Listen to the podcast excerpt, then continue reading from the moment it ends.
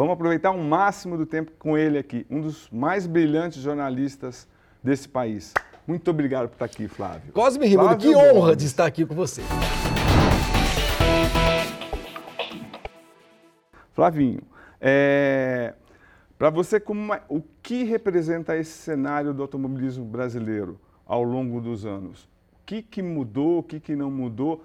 E você disse que a gente tem so, teve sorte em ter esses pilotos brilhantes nos últimos 20 anos. É isso mesmo? Resume é, gente... 100 anos de automobilismo a gente vai, vai cair sempre, né, Rimoli, no, no, na pergunta que todo mundo que gosta de automobilismo hoje faz, os torcedores brasileiros fazem, que é quando é que vamos ter um brasileiro de novo na Fórmula 1? Sim. Então, para responder essa pergunta, é, às vezes não é tão rápido, tão simples assim. É, a, a resposta é simples, a resposta é não sei. Agora, é, por que não sei? Porque é, as pessoas olham para o passado e falam, mas como assim não sabe? O Brasil teve o Emerson, teve o Piquet, teve o Senna, depois ainda teve um, um rescaldo disso, que foi Barrichello, que foi Felipe Massa. É porque o, o, o automobilismo, como o mundo, uh, mudou muito nos últimos tempos. Né?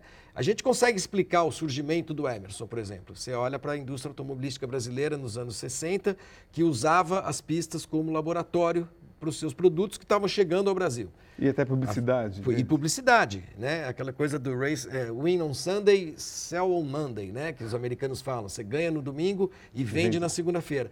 É, então, o Emerson é fruto disso. É fruto da Vemag, da Volkswagen, da Ford, da Cinca, da, da Willys, etc. E tal. Aí, uh, o Emerson ganha um campeonato mundial em 72. Ah, o automobilismo tinha uma grande popularidade no Brasil, Interlagos vivia cheio, mil milhas, essa coisa toda. E tinha muita, muito garoto que encarava o automóvel de uma maneira como hoje os jovens não encaram. O que, que, era a relação do jovem com o carro na década de 60? Símbolo de liberdade, de status, de poder namorar, de poder viajar, aquela coisa toda. Hoje é um estorvo o automóvel. Como Hoje assim? É um estorvo porque um jovem de 20 anos, quando se ele ganha um carro do pai, ele tem de pagar seguro, ele não pode beber e dirigir, ainda bem, ele, ele vai tomar multa, ele tem radar. Melhor, então, mas... hoje, para um jovem de 20 anos, a, a vida está de um celular. O que você tem num o que é possível ter num aplicativo, ele vai ter em vez de ter de verdade. Então a relação do jovem com o carro também mudou. Então, voltando aos anos 60, aí você tem, eh, eh, nesse rastro do, do, do, sucesso do Emerson, as montadoras aqui no Brasil investindo muito em corrida, daí que surge o Piquet, da Super V e tudo mais, que é a Volkswagen. O Piquet vai para a Inglaterra, dá certo de novo, é campeão também.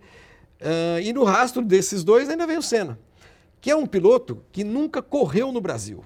O Ayrton Senna nunca disputou uma corrida de carro no Brasil até 1984, quando ele estreia na Fórmula 1 em Jacarepaguá.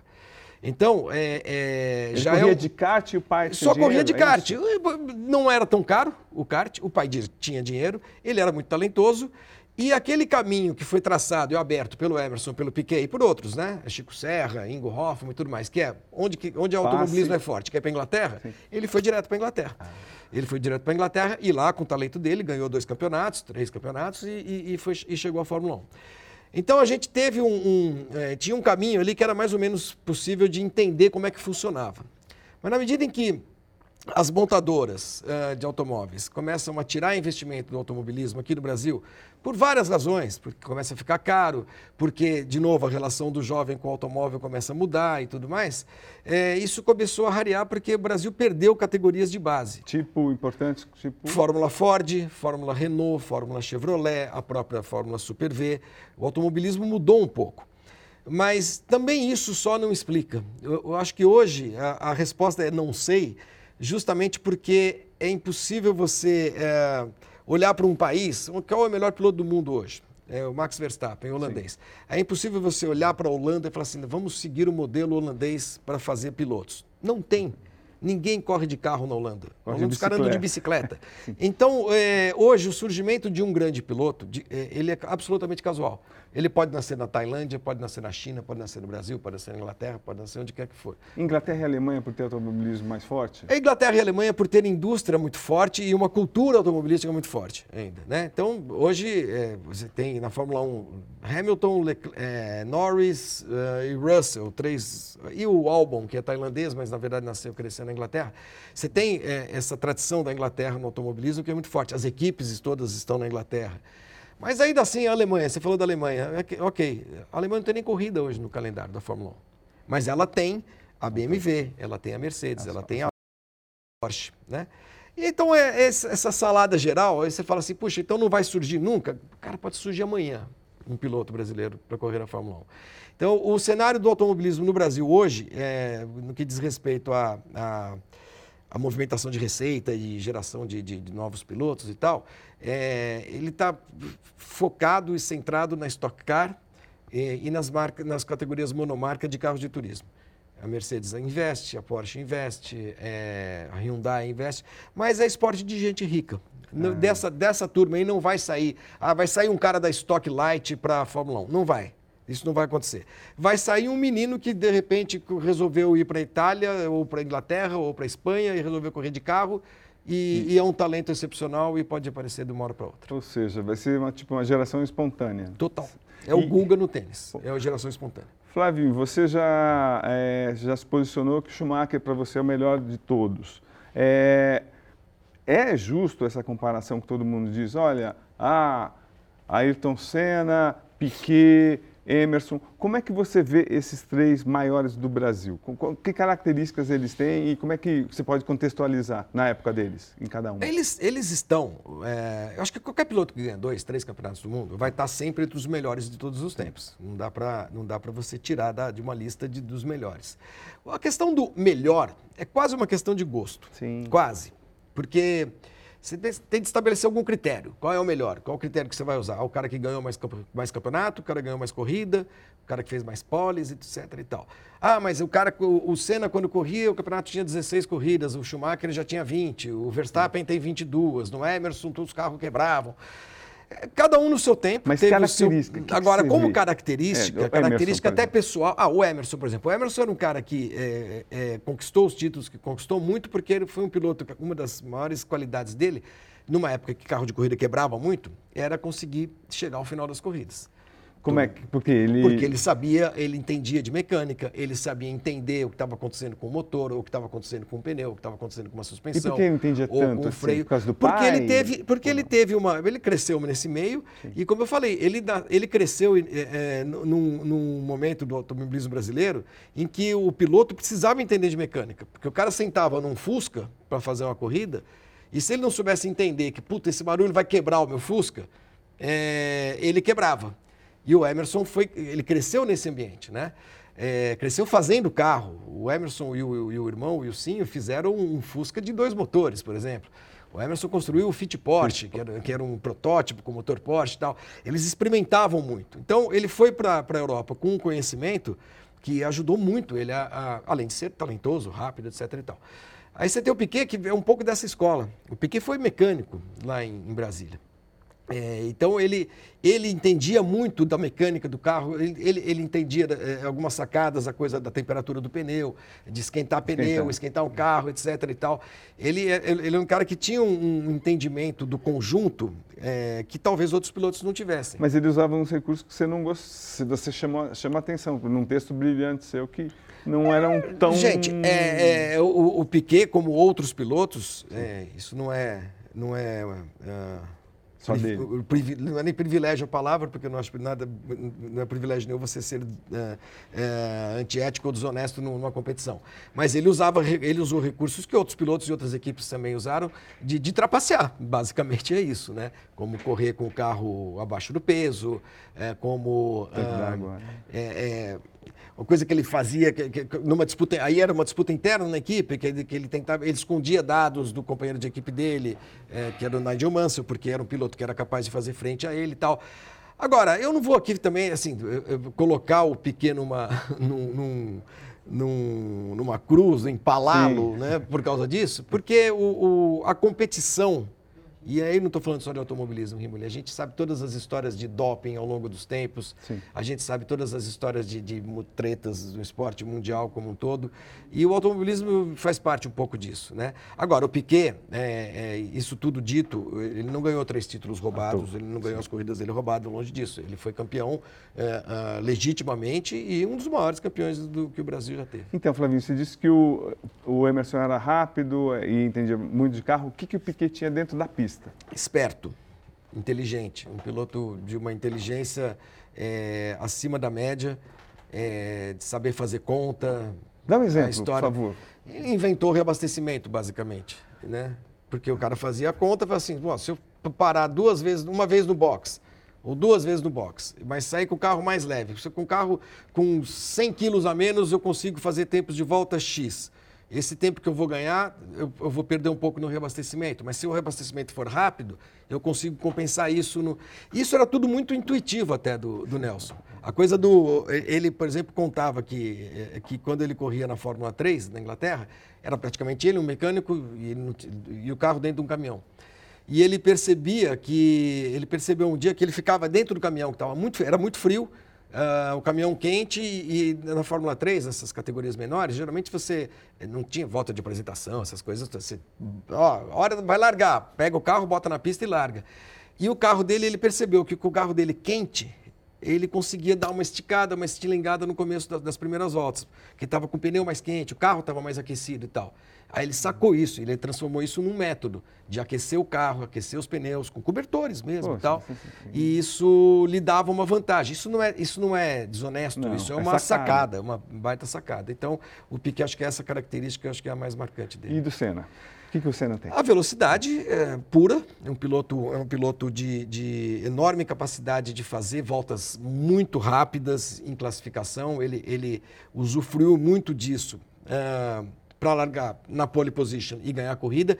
E também uma, uma, sacada que ele teve também nas categorias menores, que eram corridas muito rápidas, muito curtas, né? Rápidas que eu digo de, de, de tempo, corridas de 20 minutos e tal, que ele, ele, não, ele não esperava muito para abrir uma distância do, do, do, segundo colocado. Ele fazia algumas coisas nas primeiras voltas que os outros pilotos tinham um pouco de medo de fazer, talvez por causa de pneu frio, essa coisa toda, mas ele, ele entendia que era preciso fazer isso porque no momento em que todo mundo tivesse com os carros mais ou menos nas mesmas condições, ele poderia, ele, ele teria uma distância em relação aos outros que ele conseguiria manter até o final e a corrida acabava rápido. É, alguém vai dizer assim, ah, o, o, o, Senna foi o cara que inventou o preparo físico Sim. na Fórmula 1. Não é verdade, né? É, ele, ele, mas Nuno ele, Cobra, ele, Nuno ele Cobra percebeu é rápido que Sim. na primeira corrida dele de Fórmula 1, que foi na África do Sul, de Toleman, quando ele acabou, ele pontuou e quando acabou a corrida, quase duas horas de duração, ele nunca tinha feito uma corrida de duas horas na vida. Ele estava morto. Ele estava morto. Então ele percebeu que, olha, eu preciso me preparar fisicamente para guiar esse troço aqui, porque esse negócio aqui é diferente de um carro de Fórmula 3. Você e... corre meia hora e acabou, entendeu? Então ele, ele, ele trabalhou muito isso, mas é, não era, não foi o primeiro. Quer dizer, tem, qualquer piloto de Fórmula 1, naquela época ainda que você não tinha direção hidráulica, era muito trabalhoso, a, a, pneu grande, não tinha aguinha, essa coisa toda. Hoje é um pouco mais confortável. Todo mundo sabia, que percebia que precisava ter um preparo físico, senão não conseguia. Não. Então, é, você é super especialista. Eu gosto de, de Fórmula 1, eu acompanho algumas provas, eu, eu também eu gosto de muito documentário. E às vezes eu fico chocado quando eu vejo alguns documentários é, mais antigos, por exemplo, vai o Prost atacando absurdamente o Senna, antes de morrer, óbvio, mas falando que ele, que ele não dava espaço, ele até, em algumas provas, ele, expunha a vida das pessoas, tá? tipo, até a dele mesmo, até era, entre aspas, irresponsável. Aqui no Brasil, não. Aqui a gente, em Deus, acha que ele era espetacular. Qual é o meio termo? Qual é a verdade? Ele não era, ele não era isso que o Prost dizia, não colocava a vida de ninguém em risco. Ele colocou a vida do Prost em risco num, num episódio específico, que foi o Grande Prêmio é, do Japão de 1990, quando ele deliberadamente bate no Prost. Para ganhar o Para ganhar o campeonato. É, meio que depois que acaba a corrida, ele fala, eu tinha dito que ia bater, porque ele ficou muito irritado, porque não mudaram a posição do, do grid, da pole position, etc. E aí, de fato, ele deixou bater. E isso é perigoso sempre. Isso é perigoso sempre, em qualquer situação.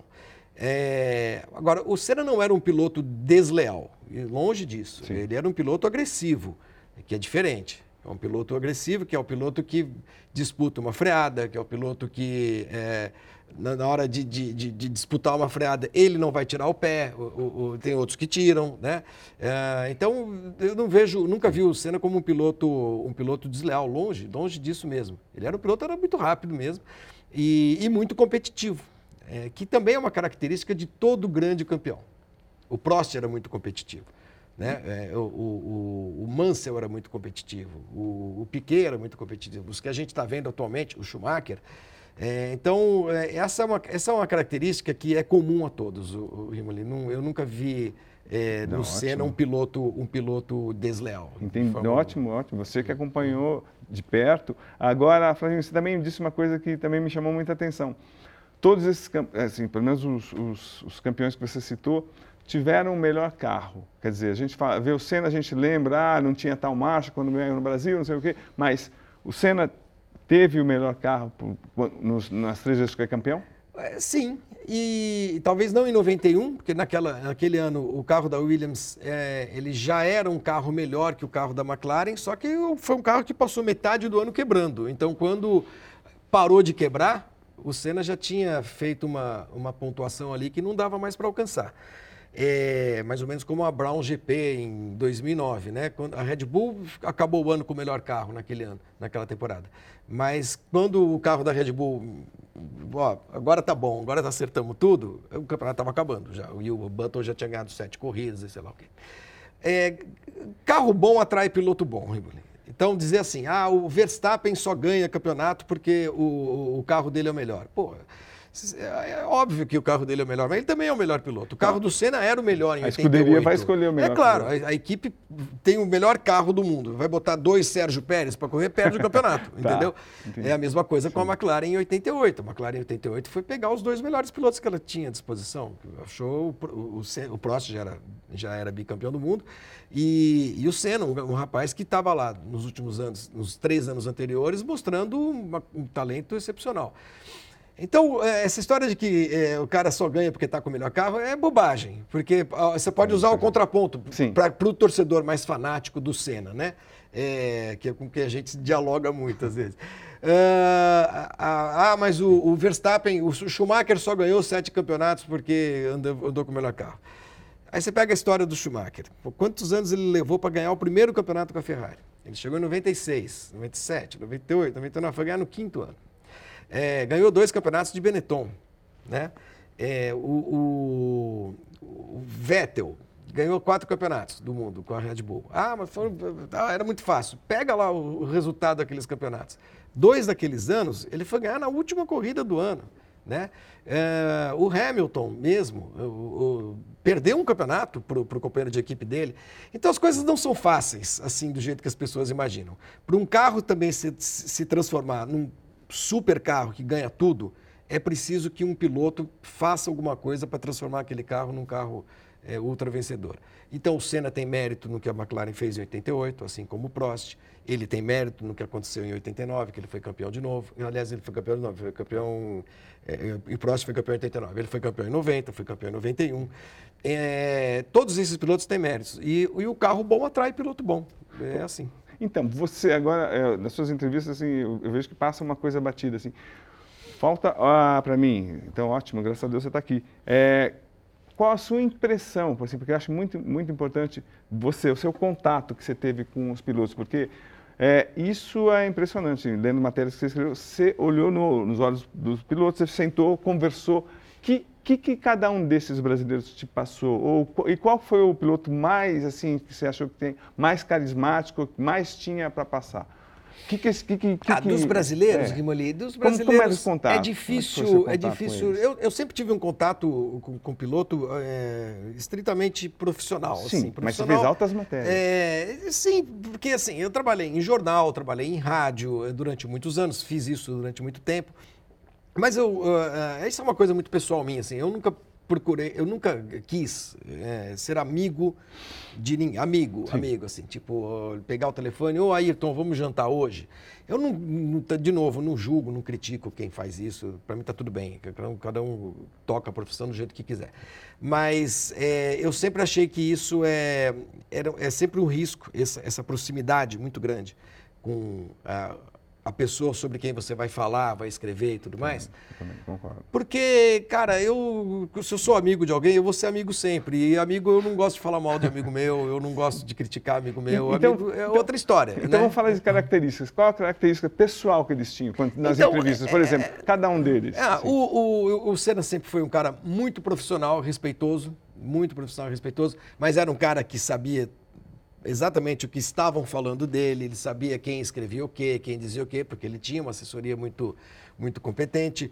O Piquet sempre foi um cara é, que nunca deu bola, nunca deu importância para o que falavam ou escreviam sobre ele. Essa licença poética que ele tinha para criticar, falar palavrão, ou atacar um, atacar outro, Olha, é, é, é, o jeito dele? Era, é, é, era o jeito dele. Eu acho que a gente da imprensa, durante muito tempo, foi muito uh, condescendente com esse jeito. É, e eu acho que essa, essa, esse meia-culpa é preciso que seja feito, porque seja feita, porque nós estamos falando de alguns, alguns traços da sua, da sua personalidade, da sua, do seu modo de se manifestar, é, que no fundo são inaceitáveis, como Entendi. por exemplo a homofobia, como por exemplo é, a ofensa gratuita, a falta de educação. O que ele fez com o Hamilton. O, que ele, o, o, o, racismo tardio que a gente percebe. É, e acho que isso foi um pouco alimentado durante muitos anos também pela imprensa, porque a gente achava engraçado. E os títulos, um monte de títulos coisa. também, né? Vencedor. E, ganha corrida. E aí você também. É outra coisa. Ele foi contemporâneo de um, de um outro piloto que era, é, era, era o oposto, era o Yin Yang ali, né? Que era Sim. o Senna, o bom moço, e que também ganhava e tal. Você tinha duas características muito diferentes. Aí você tinha gente que achava o Senna chato e o Pique engraçado, o Pique legal e tal. Hoje, eu acho que hoje, hoje a gente, os, os, mais velhos como eu, a gente tem, a gente olha para trás e se, e se penitencia. Eu, eu, eu acho que a gente cometeu muitos erros, talvez, na, na nessa eh, complacência com esse tipo de comportamento, né? E, mas isso era um pouco também o espírito do tempo, é o zeitgeist, né? Sim. A gente também tem que entender isso, também não precisa ficar se culpando por tudo. Mas é, eu acho que a gente eh, falhou em, algum, em algumas coisas, por exemplo, na, na, na, no julgamento sobre o, o, que era o Piquet fora da pista, né? o jeito dele e tal.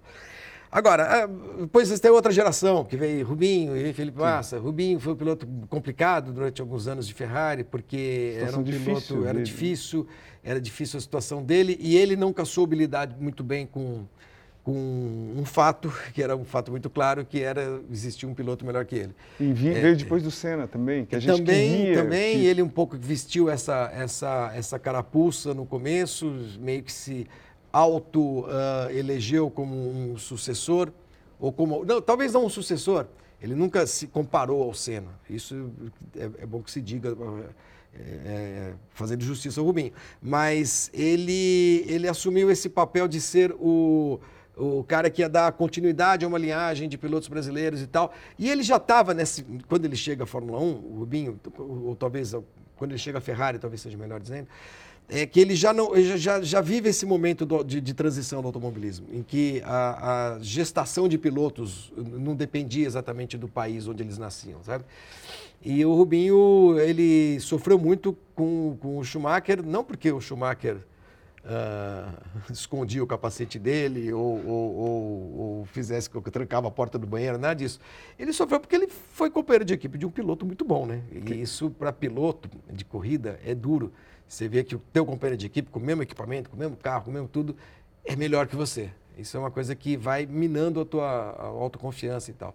Então foram os anos do Rubinho na Ferrari foram bem difíceis. Então, mas o do Rubinho especificamente, a gente é, injustamente ou justamente, quando ele cede naquela sexta, sexta prova na Áustria, a, na Áustria a, a liderança para o Schumacher, veio para o público em geral, eu sou do futebol absolutamente, mas, poxa, que falta de personalidade, é. por que, que, ele não enfrentou, por que, que não, enfim, eu vi que você colocou muito bem que foi erro, foi geral, mas do Rubinho a gente esperava uma postura, por que não teve?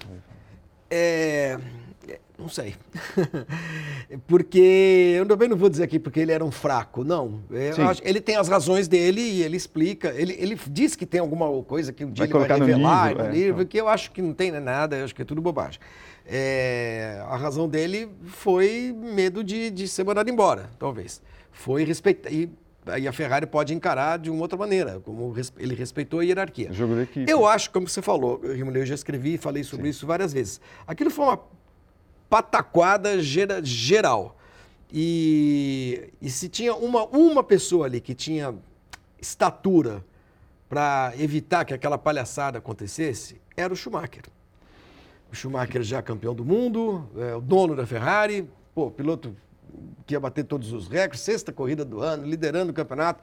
A hora que o cara entra no rádio e fala, ah, nós vamos trocar a posição, eu acho que ele tinha que ser o primeiro a dizer, escuta, gente, isso é uma bobagem, vocês estão loucos. O moleque está andando na minha frente o fim de semana inteiro. Tem cabimento, não tem cabimento, deixa ele ganhar a corrida. É, deixa ele ganhar a corrida, ele que tem que ganhar a corrida, a corrida é dele, ele ganhou a corrida. Então o Schumacher poderia ter estancado essa sangria. Mas talvez pelas mesmas razões, hierarquia, cumprir contrato, não sei o quê, não sei o quê, não sei o quê, ele foi lá e passou, né? É, claro que o torcedor mais, aquele torcedor mais aguerrido, ele não espera isso de um não. atleta, né? Do, que, que, é o que o Rubinho fez, entregar a vitória.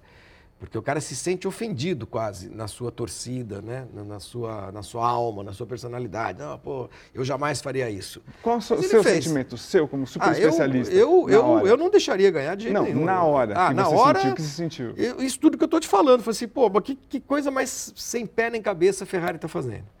Quer dizer, você, é, você prejudica a imagem da equipe, os caras foram vaiados, você prejudica as finanças da equipe, a equipe foi multada, você toma uma atitude que, do ponto de vista esportivo, é muito condenável. Todo mundo entenderia, por exemplo, se fosse na última corrida do ano Lógico. e o cara precisa da vitória para ser campeão. Né? O Rubinho parava o carro e deixava o cara ganhar, entendeu? No... Então, ali naquela corrida, no começo da temporada e tal, aquilo foi uma burrada foi 100% uma burrada. Não, não há nenhum, nenhuma explicação eh, lógica para aquilo que aconteceu. Então, essa foi a minha, a minha sensação. Na, na época eu trabalhava em, em, em rádio também e tal. Foi, meu comentário foi esse. Falei, escuta, isso que aconteceu não tem o menor cabimento. Não tem o menor cabimento. Você, você é, prejudica a imagem do próprio Schumacher. Puta, cara, aí, ó, o cara só ganha porque os caras ajudam do Rubinho, é, virou um, um banana, um bundão que, que, deixa o outro ganhar. Do chefe, olha que escroto esse jantou. Todo okay. mundo saiu chamuscado naquela história. É, então, o, o diretor está gritando aqui no meu ouvido o, o, com o Button na, na Brown. É. O, o, Rubinho teve a maior chance da vida dele de ser campeão naquele ano.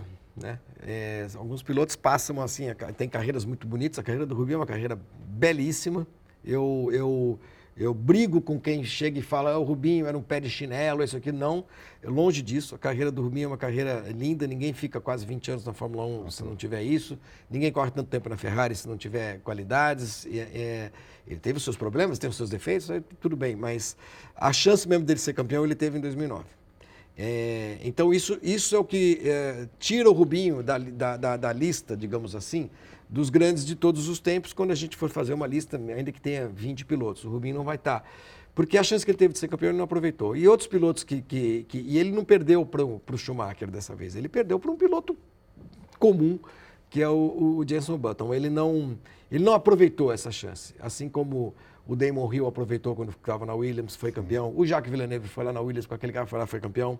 É... O que faltou para o Rubinho? Faltou ser melhor do que o, o Button, talvez. É, é, não é que faltou.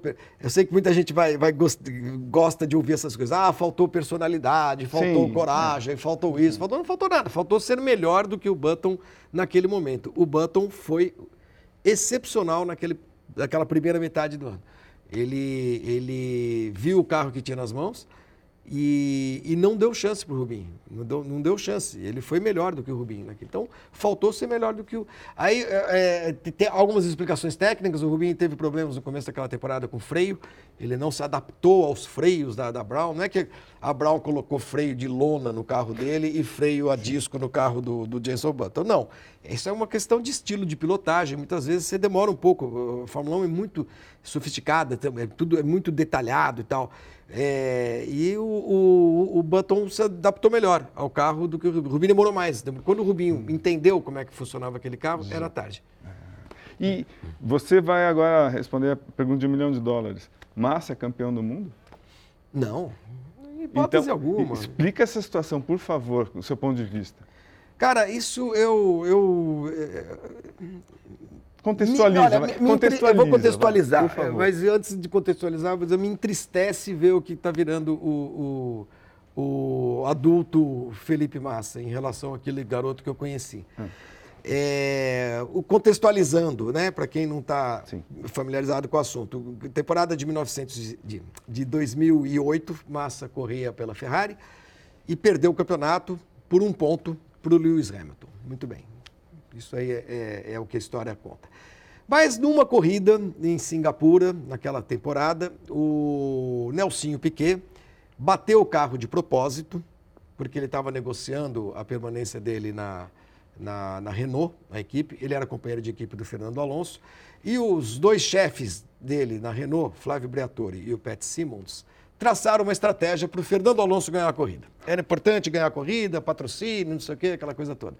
E a estratégia foi parar o Alonso rápido no, no, na, no começo da prova, em Singapura.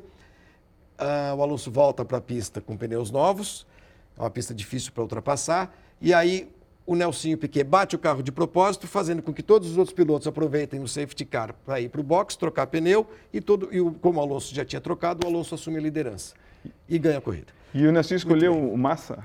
Ou foi. Não, o, Nelson, o, o, Massa, o, Nelson, o, o, Massa não tem nada com essa história. Por que, que o Massa reclama?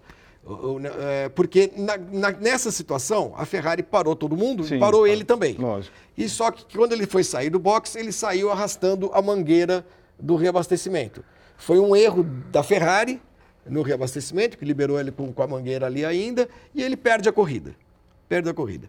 Então o Massa alega que aquela corrida deveria ser anulada, anulada porque ela foi manipulada, ela, teve, ela foi contaminada. E se aquela corrida for anulada, o Hamilton, que chegou em terceiro, perderia os pontos do terceiro lugar e, portanto, o campeão seria o Felipe Massa. É uma insanidade é, é, pleitear isso, porque, primeiro, o beneficiário daquele, daquela, da, daquela batida, daquela patifaria que o Nelson Piquet fez e, a, e, e os seus chefes, é, o beneficiário não foi o Hamilton, foi o Alonso. Então, no, o máximo que você pode argumentar é o seguinte: puxa, a FIA poderia ter uh, caçado a vitória do Alonso. Verdade, eu acho que deveria ter feito isso na época. É, não fez. Se tivesse feito isso, o Hamilton subiria de terceiro para segundo, inclusive ganharia o campeonato da mesma forma.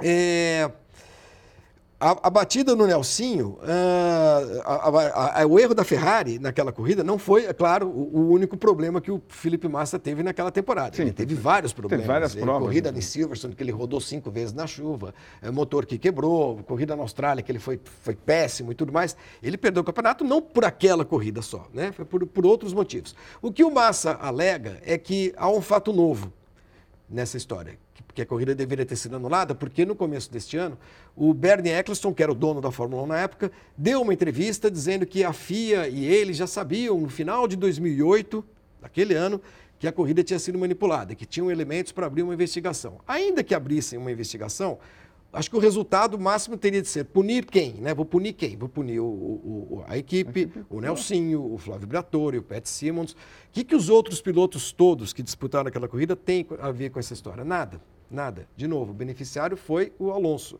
não foi o Hamilton, foi o Alonso. E outra coisa que eu acho que deve ser dita é o seguinte: é, não é um fato novo o que o Bernie Eccleston falou. Porque no final daquele ano, de 2008, aqui no Brasil, o Nelson Piquet, pai, quando o Bernie Eccleston diz, ah, a FIA já sabia. Por que, que já sabia? Porque o Nelson Piquet, pai, vai ao Charlie Whiting, que era o diretor de prova, um agente da FIA, portanto, aqui em Interlagos, fala assim: ah, meu filho bateu de propósito, hein, passa, quer, porra, hein, né, né. Aí o cara fala, o, a FIA fala, institucionalmente, fala assim: escuta, é, isso é grave. É gravíssimo. Então gravíssimo. você chama o seu filho e vamos fazer uma denúncia. Ah, não, tá renovando o contrato, porra, não sei o que, porra, não sei o que. Escuta, sem denúncia, não há fato. É o, é o pai de um piloto dizendo que o filho bateu o carro de propósito. Vamos fazer o quê? Quando você quiser denunciar, você avisa e a gente vai investigar. E depois, quando o Nelson foi mandado embora, no ano seguinte. Porque é, ele não, acabou nem ficando. É, no meio do ano, ele, resultados ruins e tudo, ele foi, acabou sendo mandado embora mesmo. Ele renovou o contrato para 2009, ele garantiu o lugarzinho dele, batendo o carro de propósito e tudo mais, que é uma coisa ridícula, patética.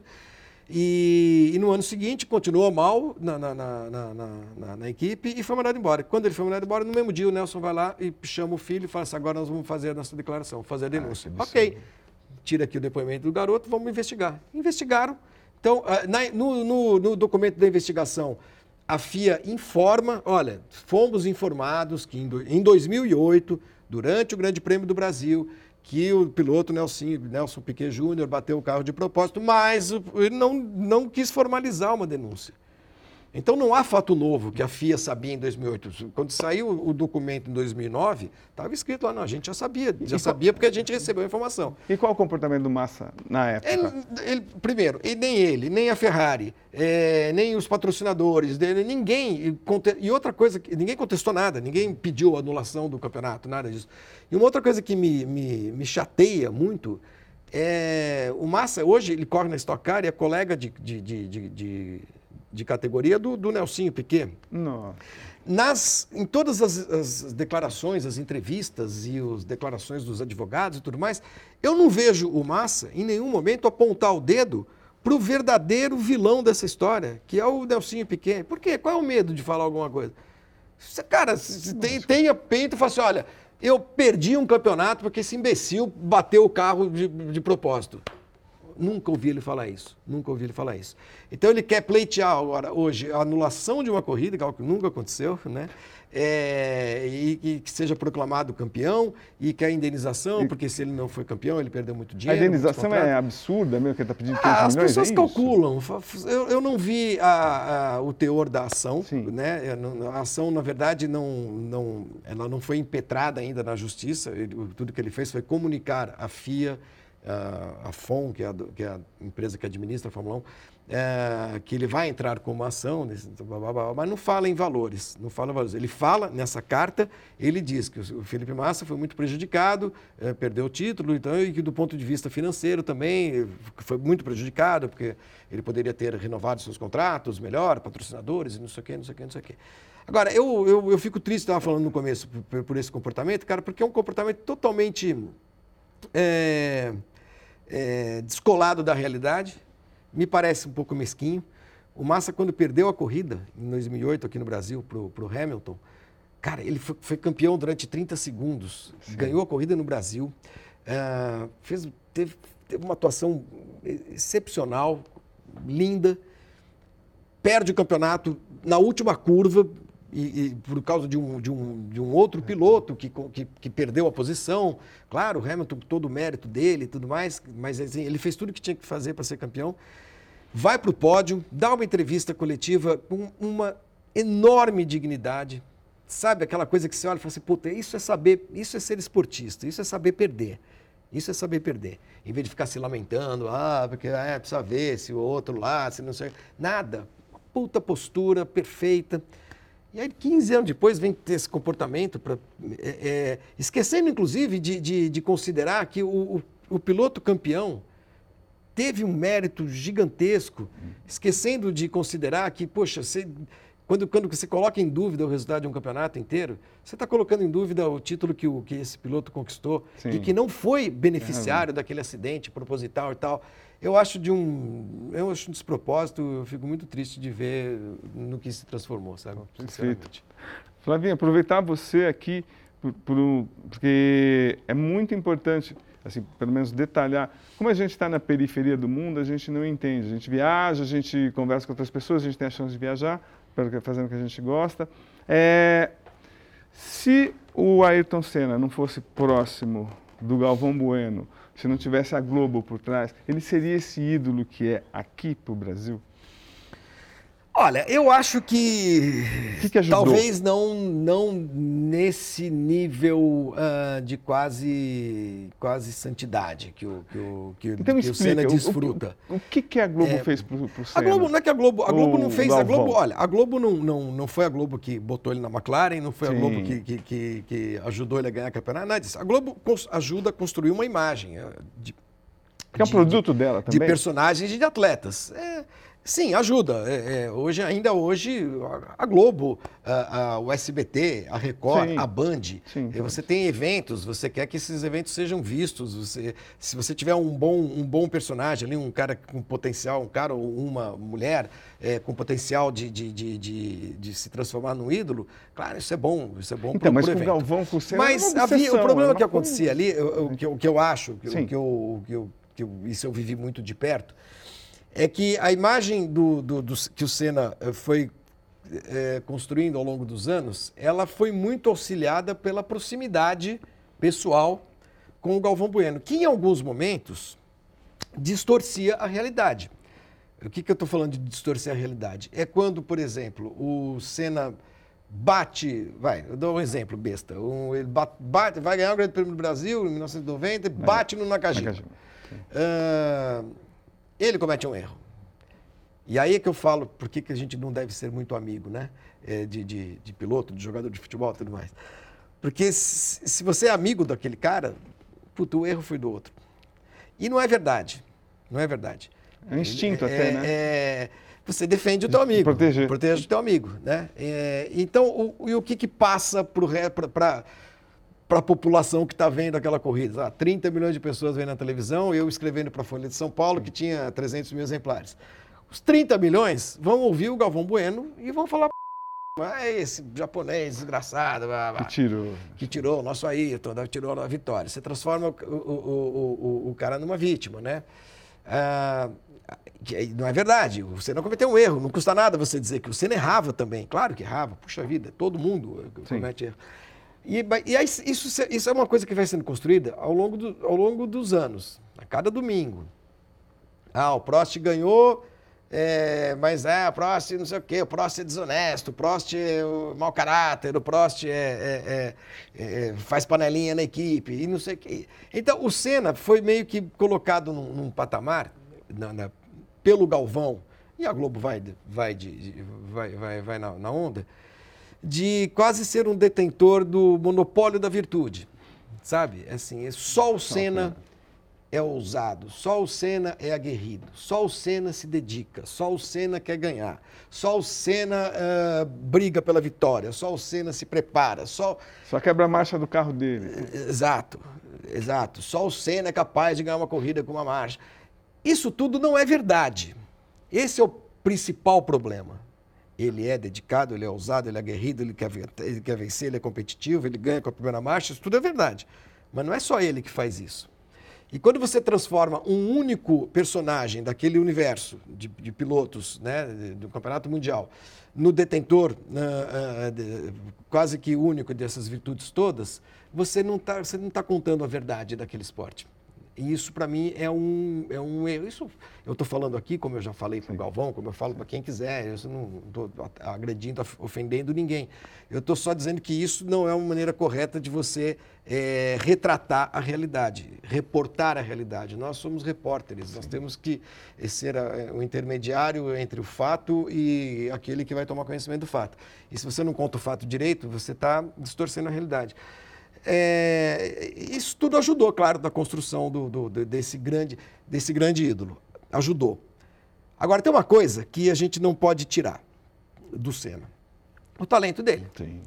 Ele, ele, ele seria tricampeão do mundo se ele fosse antipático, se ele não falasse de religião, se ele não, é, se ele não dedicasse as vitórias, atribuísse as vitórias dele a Deus e não sei o quê. Ele seria do mesmo jeito. Não sei que tipo de idolatria as pessoas teriam por ele, mas ele seria isso tudo do mesmo jeito. Porque o que fazia ele ganhar a corrida não era o Galvão, não era a Globo, não era Deus, não era nada. Era ele, piloto, é, talentoso, sabia o que estava fazendo. Sentava no carro de corrida, que ele era ele mesmo, né? dirigindo, pilotando, ultrapassando, etc. e tal. E depois, para tentar finalizar, entender esse fenômeno, o, o, o é a morte. A morte. O jeito que morreu. Então, é muito dramático, né? Então, é dramático. Flavinho, você é uma das pessoas, você estava lá, você cobriu, você tem conhecimento técnico. Vou voltar um pouquinho antes, lógico, no sábado, você sabe quando morreu o piloto austríaco, Hasenberg. Então, o, o Barrichello já tinha se machucado na sexta. O clima qual era para aquele GP? Péssimo. Por que, que era péssimo? É, aquilo, aquilo foi o, o o auge, o apogeu de uma situação que já vinha se desenhando desde alguns meses antes. A Fórmula 1 mudou o regulamento de 93 para 94, também, muito diferentemente do que muita gente acha, não é que mudaram o regulamento para o Senna não ser campeão, nada disso. A decisão de, eh, de proibir muitos recursos eletrônicos nos então, carros... Então, que recursos tinha, são esses? Foram tinha sido esses? tomada no ano anterior, já em começo do ano anterior, os recursos controle de tração, o que, que é controle de tração? É um, é, um, é um dispositivo eletrônico que impede, hoje os carros modernos têm isso, mas que impede que as rodas patinem, né? Então, é, o piloto dava pé no acelerador, o, o, o eletronicamente o, o, carro o, carro compensa e você não perde a traseira do carro. Uh, câmbio, o, o, direção hidráulica, suspensão ativa, que era um negócio muito importante que algumas equipes tinham, nem todas tinham, mas no caso da Williams era muito bem já desenvolvido. O que, é que era a suspensão ativa? É, era um, é um sistema eletrônico que mantém o carro a uma altura constante do solo, mesmo que, que a pista seja ondulada. Ele faz a leitura, com sensores e controla a suspensão. Então o carro tem grande vantagem em relação aos demais, porque é, é, a grande o carro, um carro de corrida funciona perfeitamente quando você tem uma pressão aerodinâmica, você tem uma força que o empurra para o chão, que não é interrompida nunca, que não é alterada nunca. Então, com o sistema de suspensão ativa, você driblava as ondulações de uma pista e tudo mais. Isso aí fez com que a Williams fosse campeã em 92, 93, com o pé nas costas, era super bem desenvolvido e tal. Então, vários recursos. E recursos. A, FIA, a FIA tentou fazer o quê? isso, tava, isso aí estava. Não, que não, porque Por isso estava representando uma escalada de custos que ninguém ia aguentar. Ah. Ninguém ia aguentar. As equipes, eram, eram mais equipes na época, 12, 13 equipes. É, a, a, a, Ferrari gastava 600 milhões de dólares para fazer um carro uh, e a Minardi tinha 10. E, e os caras falaram, não vai dar certo isso, porque nós vamos ter categorias diferentes. E isso é, um, é um esforço permanente de toda a categoria de corrida. Quando você percebe que alguém está tá, tá, tá, tá escapando demais, você fala, opa, Quanto está custando isso? Espera um pouquinho, vamos, vamos diminuir. Você vê que hoje a, Fórmula 1 hoje tem um monte de componentes dos carros, que, é, vários mesmos, que são comuns a todos. Central eletrônica, é, os pneus, é, caixa de câmbio, caixa de câmbio não, mas enfim, é gestão eletrônica de algumas coisas, tem um monte de coisa que é comum, que é justamente para reduzir os custos. Então, o, o 94, o que, que aconteceu? Tiraram todos esses recursos dos, dos, carros e os carros sempre cada vez mais velozes, cada vez mais e não potentes. pensaram na segurança, você Exatamente, acha? não pensaram na segurança, porque havia um, uma falsa sensação de segurança na Fórmula 1. E por que que havia? Porque não morria ninguém em corrida desde 82. 12 anos. Fazia 12 anos que não morria ninguém em corrida. Tinha morrido o Hélio De Angelis num teste, não tem imagem e tal. Então, é, e outra coisa, de 82 para frente, você via, puta, cara capotando, vai, vai, vai, saía do carro, fazia assim, corria, pegava o carro reserva, assim, nossa, Incrível. esses caras são indestrutíveis. O Berger batendo em Imola, pegando fogo, na corrida seguinte estava lá correndo. É, o Piquet bateu em Imola, o Gugelmin capotou. E a gente via acidentes horríveis, né? E não acontecia nada. Então a sensação que se tinha é que era tudo muito seguro. E não era.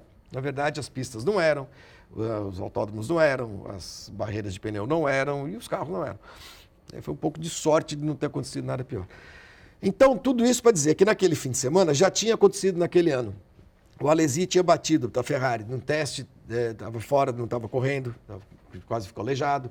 Uh, o JJ Leto estava voltando naquela corrida, tinha sofrido um acidente. Aí o Rubinho bate daquele jeito lá em, na sexta-feira, um acidente horrível do ponto de vista estético, né? pior do que o do Senna. Foi, verdade.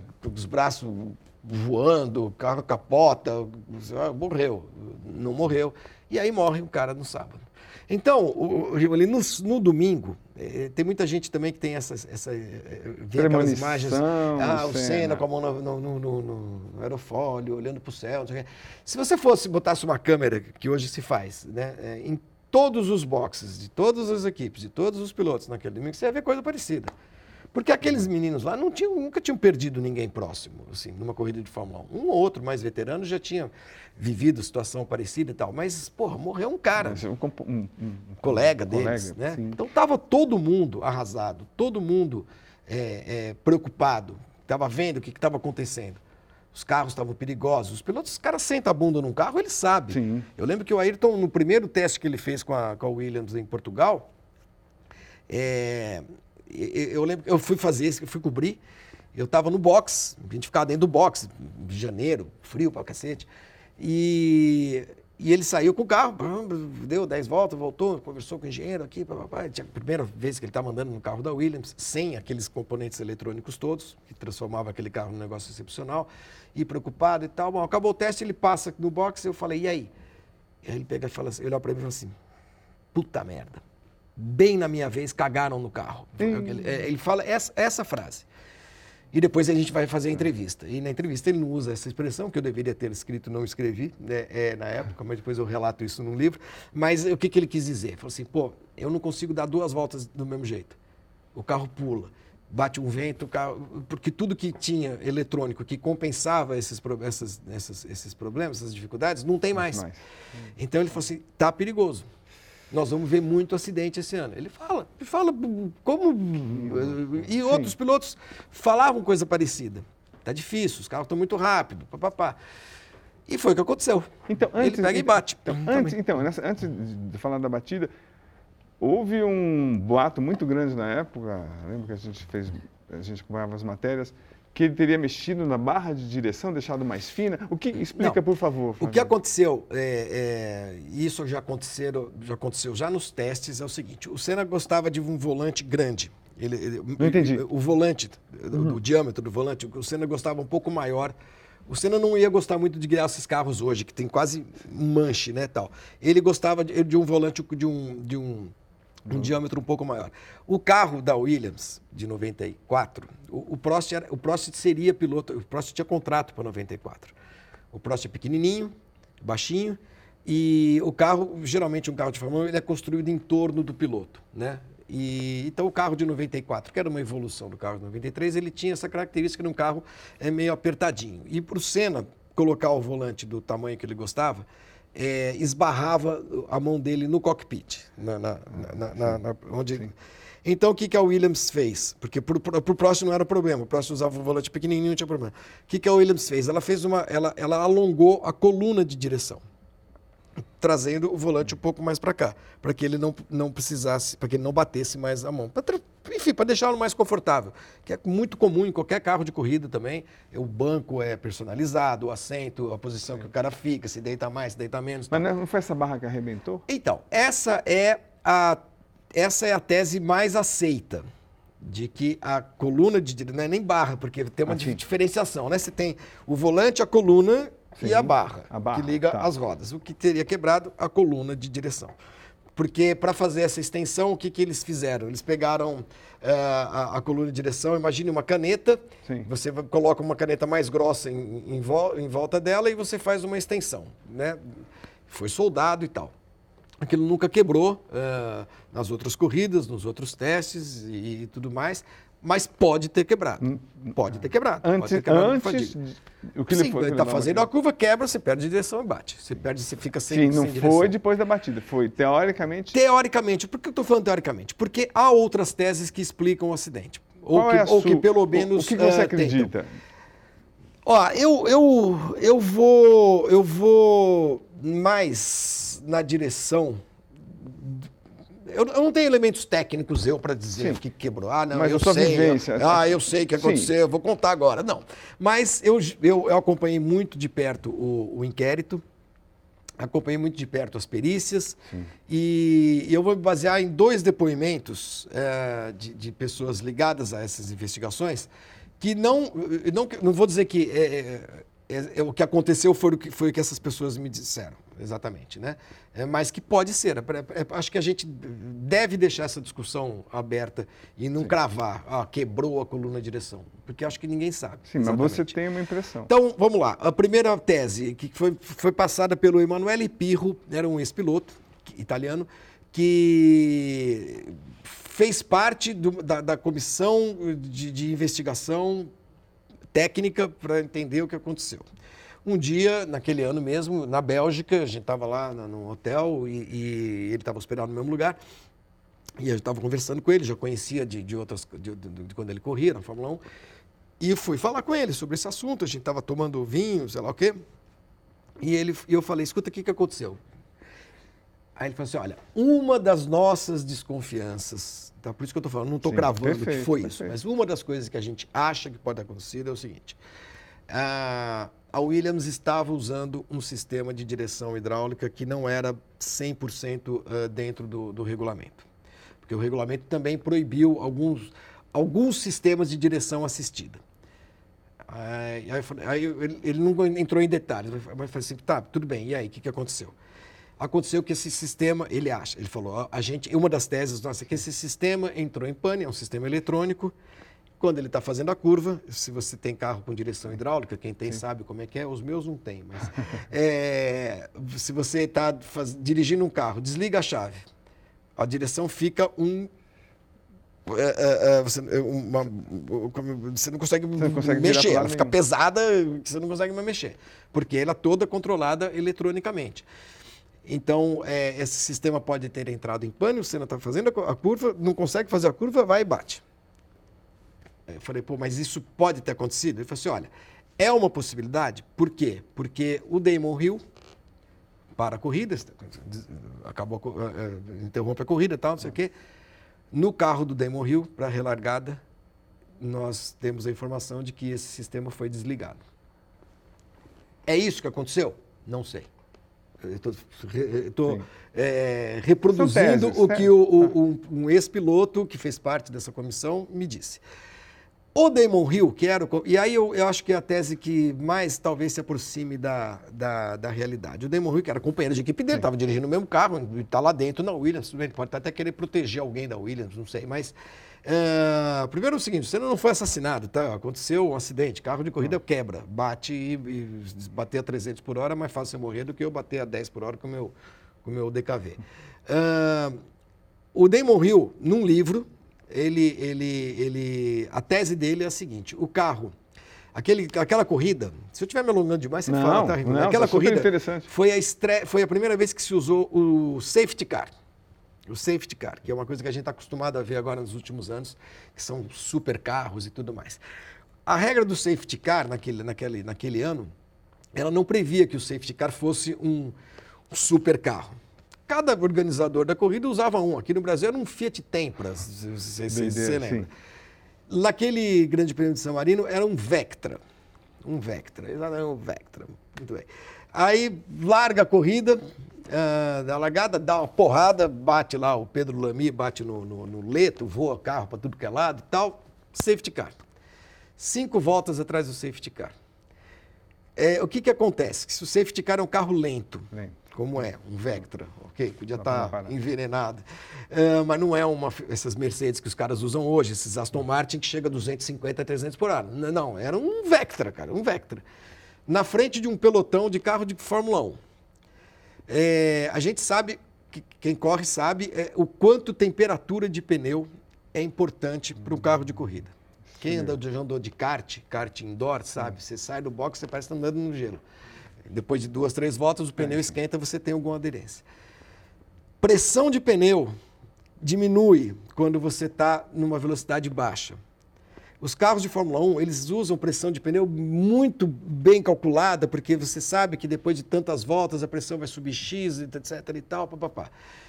O carro daquele ano tinha reabastecimento, não sei se vocês lembram disso. Então, os pilotos eh, tinham estratégias diferentes de sair com o carro muito pesado para fazer uma parada só, parar mais no fim e tal, ou fazer, sair com o carro leve para fazer duas, três paradas e tal. O Senna tinha saído pra, com o carro gasolina até aqui, pesadíssimo, para fazer uma parada só. E aquelas quatro, cinco voltas atrás do, do safety car, fizeram com que a pressão dos pneus de todo mundo, tá? Baixasse muito, baixasse muito.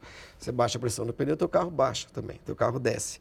É, ainda que seja, Sim. nós estamos falando de centímetros, milímetros, milímetros às vezes, mas os carros de Fórmula 1 ficam a centímetros do chão, né? Aí relarga, pneu frio, carro pesado, batendo no chão o tempo inteiro. É só ver as imagens, como sai faísca para todo lado. De todo mundo, claro, não vou dizer que isso seja um erro do Senna, jamais, jamais diria isso. Mas existe uma, um, um, fenômeno aerodinâmico que é o seguinte: você, os carros eles são empurrados para baixo pelo, pela pressão aerodinâmica nas asas, asa dianteira e asa traseira. Basicamente é isso que, assim que funciona um carro. É uma asa de avião, avião ao contrário. Numa dessas ondulações, na, na tamburelo, se, você, se o carro, o, o bico do carro uh, bateu atrás e o bico do carro ergue, que seja isso, 3, 4 centímetros, press, aquela carga aerodinâmica, ela se perde, ainda que seja por uma fração de segundos, que é o tal do porpoising que a gente viu nos últimos anos, eh, no ano passado, principalmente, na Fórmula 1, ano passado no começo da temporada, que os carros ficavam sim, assim, sim. porque você interrompe a, a, o fluxo de ar né, e você interrompe a ação daquela asa. No caso desses carros novos, a ação do, do, do assoalho. No caso dos carros daquela época, era a ação da asa dianteira mesmo. Se você perde pressão aerodinâmica na frente, você não faz curva, você perde a frente. Ainda que seja por um segundo. É, é meio aquaplanar o carro. Assim. Você aquaplana, você tira o pé do acelerador, o carro volta. Né? Mas por um segundo, uma fração de segundo, você não consegue dirigir o carro. Então, a tese do Damon Hill é que a perda de pressão dos pneus naquelas voltas, atrás do safety car, a relagada, e aí o carro o carro muito baixo, muito pesado, chegou na curva, bateu embaixo, perdeu a pressão dinâmica na frente e o carro simplesmente não fez a curva. Repito, isso, ah, é isso que aconteceu? Então, nossa, é, fiquei sabendo agora, depois de 30 anos, como é que você não morreu? Não sei se é teses, isso. Tá? A tese mais aceita até hoje é da quebra da coluna de direção. Mas essas outras teses devem ser consideradas porque foram estudos que foram feitos e que. E até hoje, cara, eu acho que se tem, se tem alguém que sabe exatamente o que aconteceu, é um cara chamado Patrick Head, que era sócio do Frank Williams na equipe, e um cara chamado Adrian Newey, que é hoje o, o projetista da Red Bull.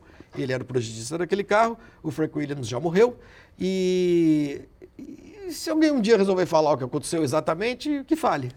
seria legal a gente saber, seria bom. Agora, Flávio, você deu um furo mundial, mundial, quando você teve acesso a Maria Cristina. Queria que você contasse a história, porque, assim, como jornalista, você foi brilhante, deu muita sorte, absurdamente, e escolheu muito bem quem namorar no objetivo. é, é essa é uma história que, que é, é uma história interessante, incrível, é curiosa, é incrível, né, do, do, do ponto de vista jornalístico e talvez vá me alongar um pouco de novo, mas enfim. Uh, mas tem um motivo de, de, tudo isso que você está falando ter acontecido.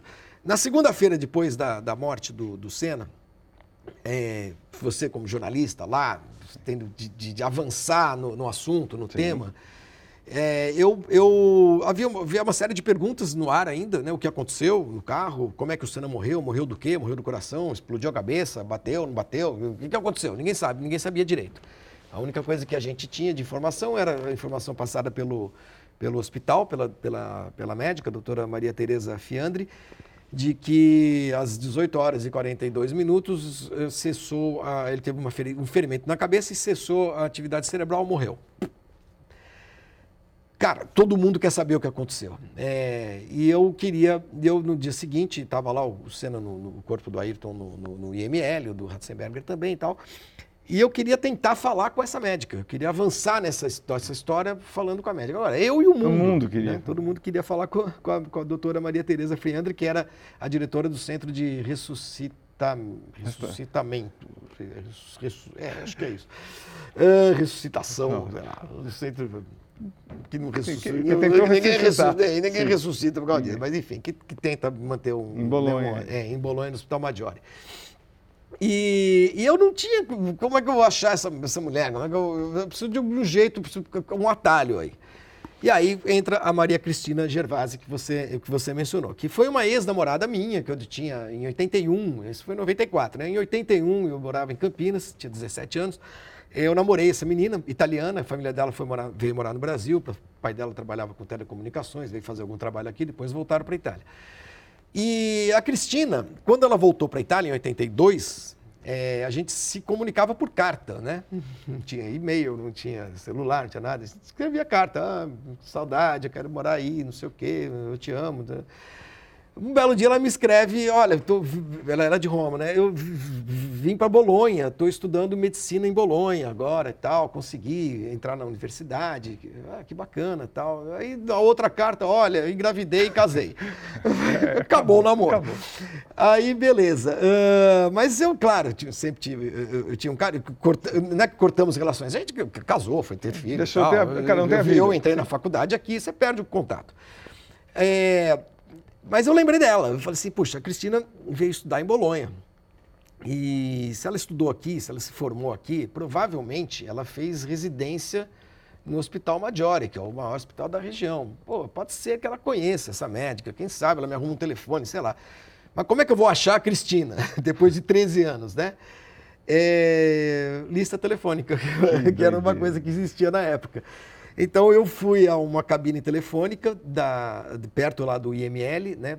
E as, nas cabines telefônicas, de telefones públicos, nos orelhões, né? havia listas telefônicas das, da cidade. Né? Eu peguei a lista de Bolonha, eu lembrava o nome dela, Gervase, Maria Cristina, procurei lá, não achei. Procurei, aí tinha uma outra lista de uma cidade próxima, e na terceira lista, que era uma cidade próxima, Casaleque ou de Reno, eu fui lá, fui uma por uma, não tinha, não tinha que perder. Aí, uma, lá na letra G, achei Gervase, Maria Cristina, doutoresa. Nossa. Falei assim, puxa, doutoresa, é médica. Médica. Que bom. Então, o primeiro passo, aqui tem um telefone. Peguei, botei umas moedinhas no telefone, liguei, atendi uma secretária eletrônica, e eu falei, olha, Cristina, não sei se você lembra de mim, o Flávio, teu namorado, lá em 1981 e tal. Eu tive que fazer uma rápida introdução, né? Eu sou, virei jornalista, você lembra que eu queria ser jornalista e tal. Cubro Fórmula 1, não sei se você sabe, se você acompanha, ontem morreu um cara aqui brasileiro, eu estou aqui cobrindo e tal. E eu queria ver se... E as moedinhas caindo. E eu queria tentar achar a doutora Maria Tereza, que talvez você conheça tal. Olha, meu hotel é tal, meu telefone é tal, e pronto, foi o que eu consegui fazer. E fui trabalhar. Aí, quando chego à noite no hotel, o... havia um recado dela, um recado na recepção, ligar para a doutora Maria Tereza, eh, Maria Cristina Gervasi. E aí eu liguei para Cristina e foi muito engraçado, engraçado. Foi, foi muito curioso, porque ela, ela, ela atendeu o telefone me xingando. Pô, você, por que, você não me procurou? Eu falei, como assim, te procurar? Ela falava bem português, mas misturando um pouco dela. Eu falei, te procurar onde, Cristina? O que você está falando? Oi, né? Oi, depois de 13 anos, como é que você está? Tudo bem? Não, eu te procurei no IML, porque eu sabia que você estava lá. Eu falei, mas como é que você sabia que eu estava lá? Que, que, história estranha é essa? Ela me explicou, é, que a irmã dela ficou morando no Brasil. Então, eu escrevi em jornal, trabalhava em rádio. A irmã dela, depois que ela a família voltou, a irmã dela casou aqui, então ela acho que me acompanhava de alguma forma. E devia ter contado para ela, ah, seu ex-namorado estava cobrindo Fórmula 1 e tal, não sei o quê. E ela sabia disso. E eu falei, mas tudo bem, mas você me procurou para quê exatamente? Porque eu queria te mostrar o corpo. Nossa. Eu falei assim, senhora. como assim se querer mostrar o corpo? Você tem assim, acesso ao é. corpo do Senna. Mas eu falei, mas por quê? Como? Ela falou assim, porque eu fiz a autópsia dele. É, então, olha, ah, essa, olha é a grande, é, essa é a grande história. Né? Aí eu falei assim, Cristina, pega o seu carro e vem aqui para o hotel já, porque você tem que, nós vamos conversar. E ela pegou e foi, foi até o hotel me deu uma longa entrevista explicando. Ela fez parte da equipe que fez a autópsia do Senna e do, do Ratzenberger. É, e, é, e, só uma pessoa que fez, que teve essa, essa proximidade, que era capaz de, de, de, relatar os detalhes.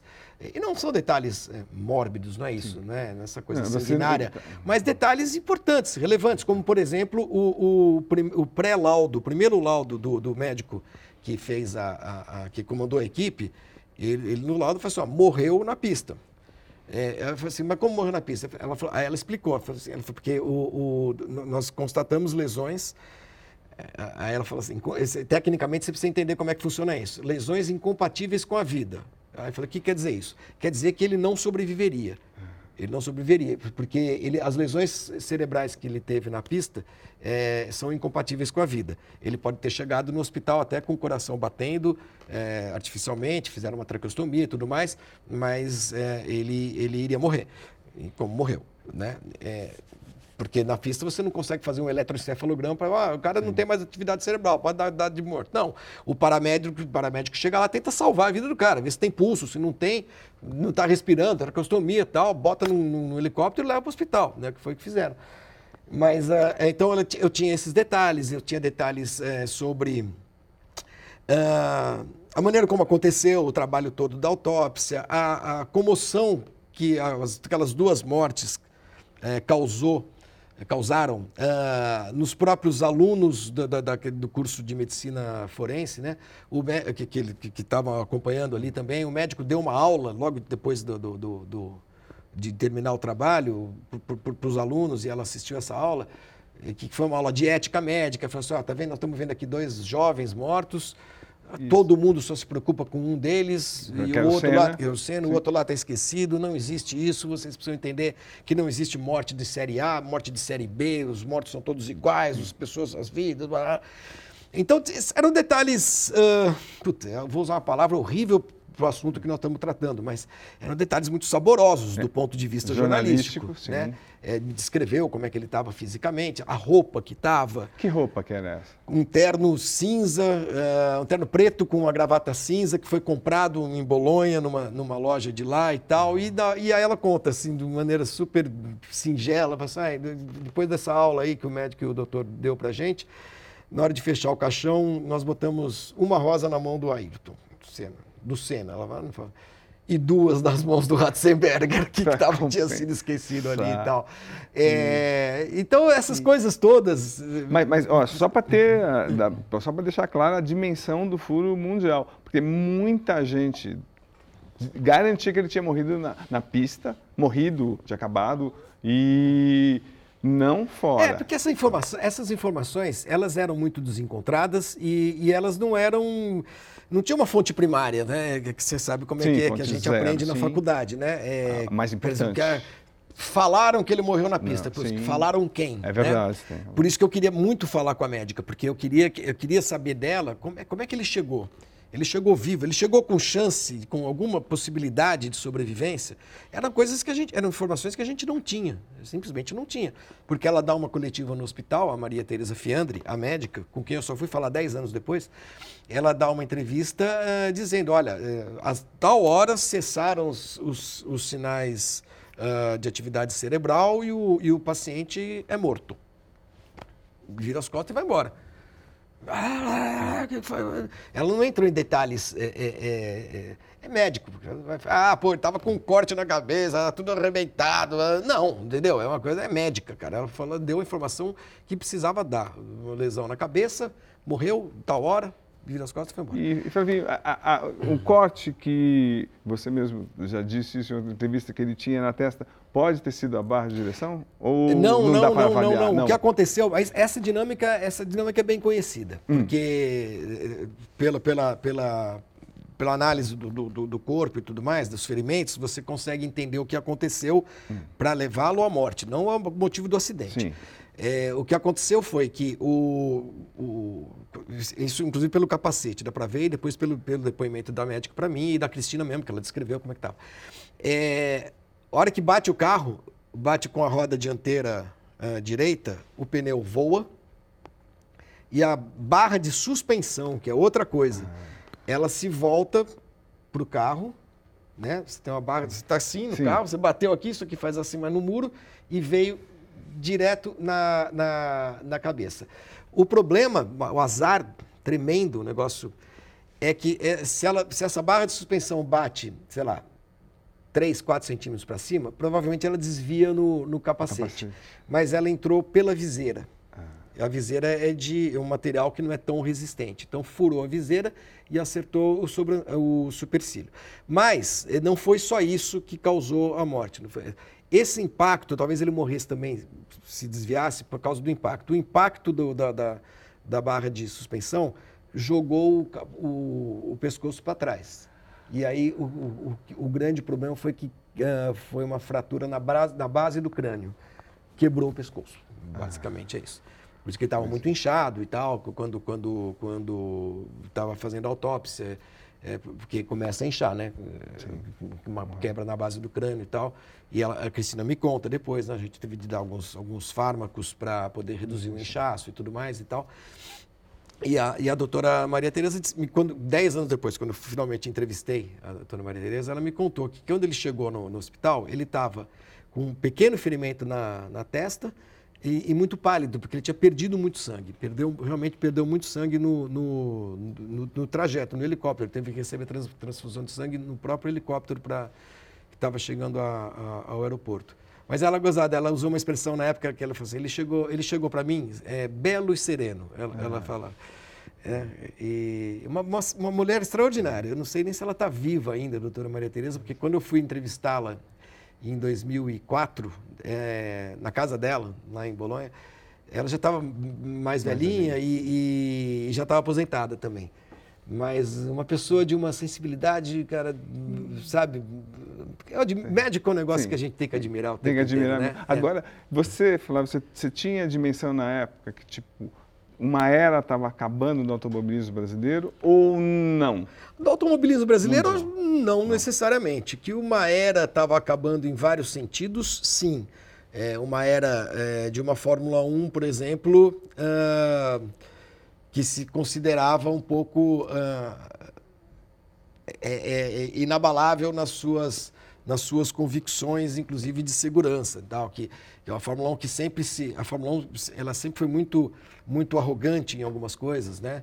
É, não, estamos fazendo, a gente sempre fez tudo certo, isso aqui está tudo certo, tal até o momento que acontece, um, um, não é nenhum acidente, acontecem dois, mas esse acidente do, do Senna, ele tem muito a ver com, com o regulamento e com a insegurança das pistas mesmo.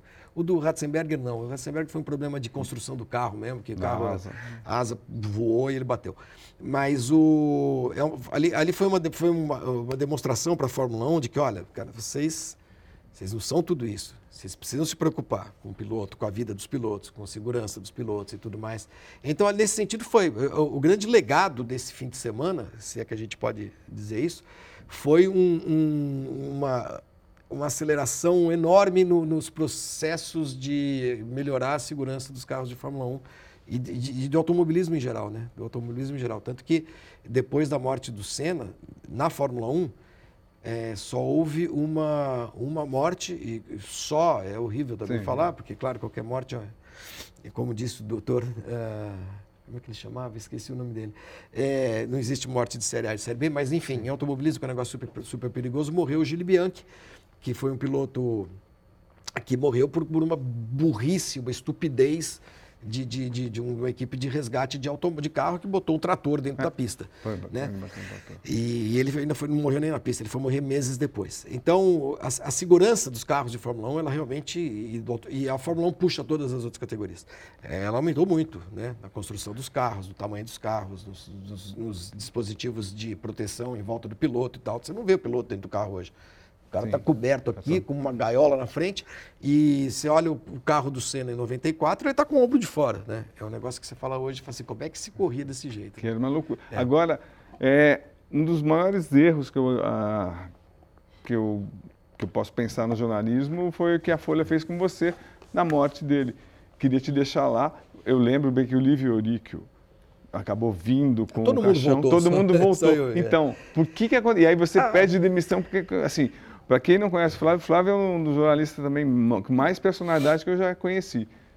Vou, não vou aceitar isso e vou sair. Conta, por favor. Eu, eu, eu, foi o seguinte, eu tinha, é, eu tinha 29 anos de idade, que a gente é garoto, a Sim. gente também é um pouco mais... É, é, tem a arrogância da juventude também. E, e, essa arrogância da juventude era a arrogância da Folha de São Paulo, que era um jornal arrogante. Né? Totalmente. Né? É, porque éramos todos muito jovens ali no, no, na, em toda a cadeia de, de direção do jornal para baixo. Era um jornal que era uma molecada super talentosa, trabalhando, transformou a Folha no maior jornal do país. Então, mas é, eu tenho uma coisa que eu não costumo brigar com ela, que é, é, ou com ele, que é o bom senso. Eu não costumo brigar com bom senso desde, desde garoto. Eu posso ter sido meio arrogante ali na época, porque eu era muito jovem e, e a gente é assim um pouco, é um pouco assim. Talvez hoje eu me comportasse de uma maneira diferente.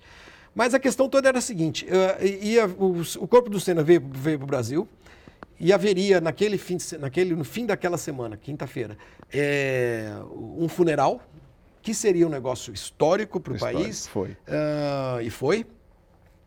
E, e eu argumentei, o jornal queria que eu ficasse na Itália é, acompanhando o inquérito. Então, por que, que eu falo do bom senso? Eu falo assim, escuta, gente, esse inquérito não vai acabar em duas semanas. Daqui duas semanas tem corrida, inclusive em Mônaco eu tenho que ir para lá.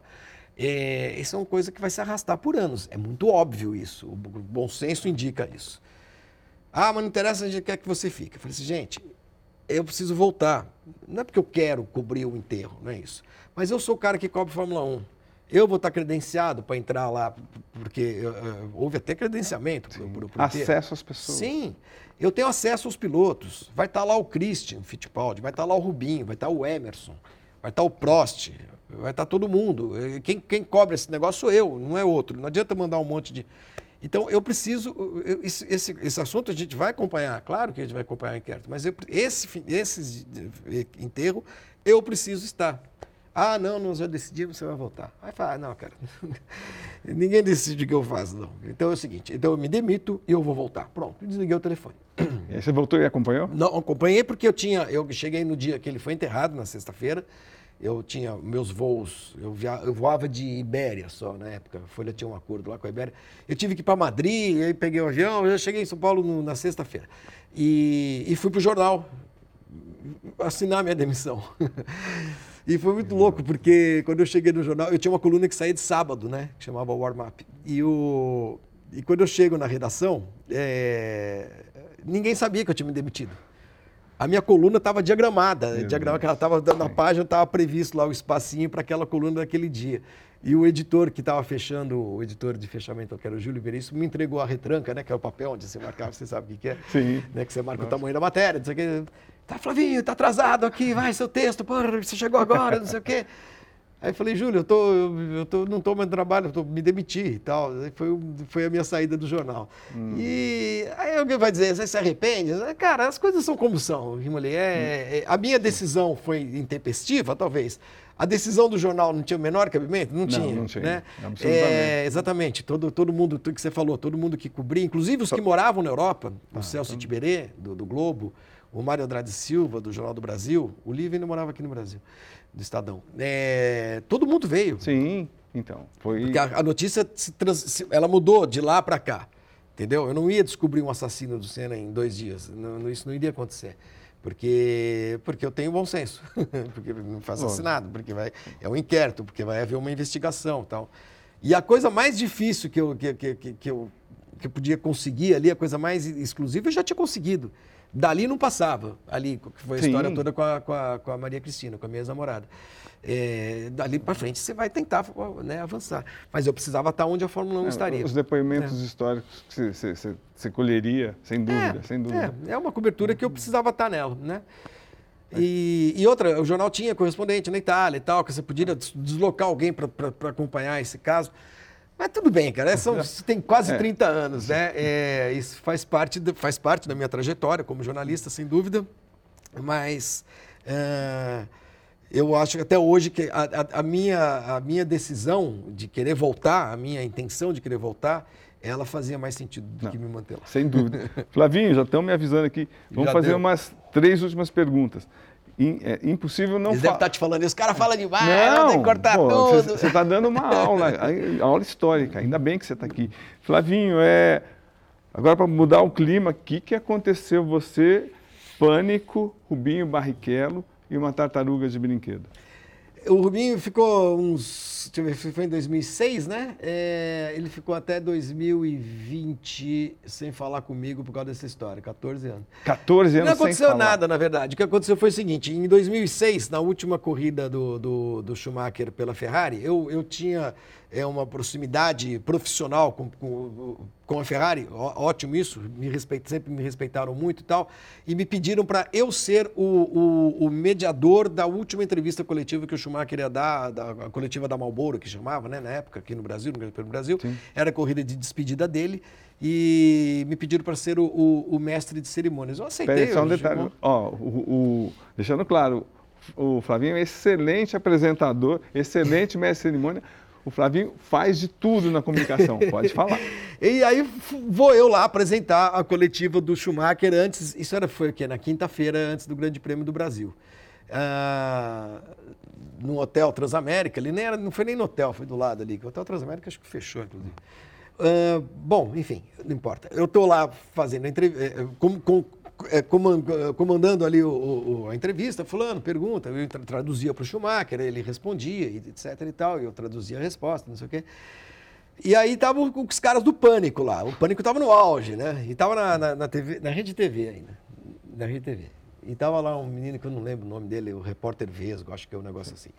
E toda hora, ele estava de terno e gravata, tá? toda hora ele queria fazer pergunta. Então, esses eventos de Fórmula 1 tem hora para começar e para acabar, né? Então eu falei assim, bom, não vou deixar esse cara estragar a, a, essa coletiva. Isso aqui não é uma brincadeira. Isso aqui é o, o, Schumacher pensando comigo, né? O maior piloto de todos os tempos. O cara vai parar de correr hoje e eu vou deixar o cara do pânico fazer zoeira com. Eu não vou. Então, ele pedia, posso fazer uma pergunta? Falei, calma, você calma, você calma. Aí os jornalistas de verdade que lá estavam.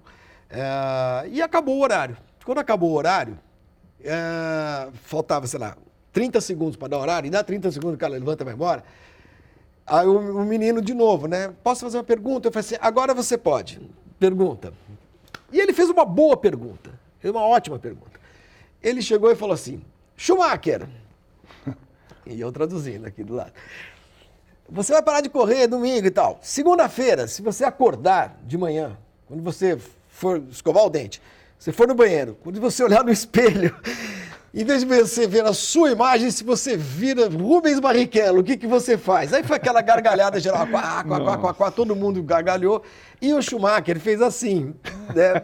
assim tá que por muita gente foi interpretado como então, eu ia chorar ou ia tentar acordar e tal, e acabou a entrevista. Acabou a entrevista. Ele não responde, sequer respondeu. Ele fez aquela graça. Beleza. Aí todo mundo riu, levantou para ir embora tal. O cara do pânico fala: por favor, por favor, tem um presente para o Schumacher, você pode entregar? Eu desci do, do, do, do praticável lá onde eu estava, e o Schumacher estava lá tirando umas fotos, as pessoas tirando foto e tal, e ele me entrega uma tartaruga, e ele grita, uma tartaruga de plástico, e assim, Schumacher, Schumacher, tartaruga de presente para você e tal. Eu peguei a tartaruga e falei assim, ó, vai, o cara do Black tá dando aí essa tartaruga aí. Schumacher, a tartaruga chama Barrichello. Nossa senhora! Aí o Schumacher riu, ele entendeu é, pegou o bonezinho dele, botou na tartaruga, fez assim com a tartaruga em cima do, do, do balcão onde a gente estava, lá mesa onde a gente estava, e acabou a entrevista. Nossa senhora, essa foto é histórica. Bom, nessas entrevistas que são chatas pra cacete e tal, foi a única coisa que. que não é a única coisa, mas assim, aquela imagem foi uma imagem ótima. Você, você era no jornal, agora é que é? Essa é a foto do dia. Não, capa. Porque o, a legenda nos jornais era Schumacher brinca com a tartaruga Barrichello, hum. Eh, que foi presente dos caras do pânico e tal, não sei o quê. Mas o que, que chega para o Rubinho no autódromo? Que eu, Flávio Gomes, peguei uma tartaruga e dei para o Schumacher, falando: Ó, oh, Schumacher, essa aqui é a tartaruga Barrichello. Quando, na verdade, quem tinha feito aquilo? Os caras do Pânico eram muito amigos do Rubinho. O Rubinho vivia indo no Pânico, lá na rádio e tudo. É, os caras fizeram aquilo que eles faziam, eles zoavam o tempo inteiro. É que é o que o cara queria fazer no começo da entrevista, e estragar a, a tal da coletiva, o evento. Como foi lá no fim e tal, estava todo mundo indo embora, acabou a coletiva. Ele pegou, vai dar, e, e, ele deu. Eu peguei a tartaruga. Falei assim, ó, o cara tá dando a tartaruga. E ele gritou, né? E foi isso que aconteceu. O Rubinho acha até hoje, não sei se até hoje, que eu fui o que eu, que eu armei aqui. Gente, que. Mas o cara me conhece. Vocês, a... voltaram como a falar? Putz, na, na pandemia, na pandemia, uh, em 2020, já no final do do Fox Sports, onde eu estava trabalhando, lá no Rio de Janeiro, a gente fazendo programas todos né, é, remotos, né? E um dos programas do Nitro, né, que era o nosso programa de automobilismo, nós entrevistamos o Rubinho. E aí o, o Rubinho participou do programa. E não tocamos no assunto. E depois eu encontrei o Rubinho aqui em Interlagos, numa, numa corrida de Fórmula 1 agora, recente. E ele foi super gentil, tiramos até foto junto e tal. Cara, o Rubinho, eu conheço o Rubinho de menino do kart, porque eu, já, eu sou mais, o Rubinho tem 50 e ele é de 72, então ele tem 52. Eu tenho 59, quer dizer, quando ele estava chegando, começando a correr de Fórmula Ford e tudo mais, eu já era jornalista. Então eu conheço o Rubinho, a pessoa que eu mais entrevistei na vida, né? Dos anos de Ferrari e tal. É, ele é um cara difícil em alguns momentos e tal, mas eu tenho uma profunda, profunda admiração pelo Rubinho. Pelo, pelo, pelo, pelo atleta que ele é, pelo piloto que ele é, pela paixão que ele tem pelo automobilismo, sabe? É um cara que está aí competitivo até agora, é campeão da Stock Car, ganha corrida e tudo mais. Eu jamais faria algo para. Pelo contrário, eu sou uma das pessoas que publicamente, em textos e tudo mais, eu defendo defendeu, muito defendeu, o Rubinho. Vocês não vão encontrar nunca um, um texto meu falando que o Rubinho é um, o Rubinho é um fracassado, é um fiasco. Não. A, a, maior vitória que eu vi de um piloto na vida, é, é, numa corrida no, no, autódromo, foi a do Rubinho, a primeira dele na Alemanha, em 2000, que é uma vitória excepcional, um negócio formidável, o, jeito, o que ele fez, a coragem dele de ficar com o pneu seco na chuva e tudo mais.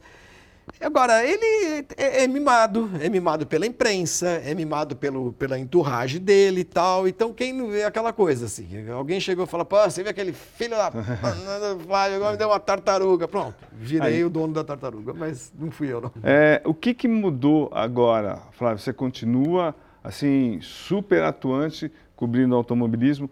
Mas eu lembro de um, de um repórter indiano falando: olha, puta, eu, eu encontrei toda a Copa do Mundo. Ele é chato pra caramba, ele quer saber tudo do Brasil. Hum.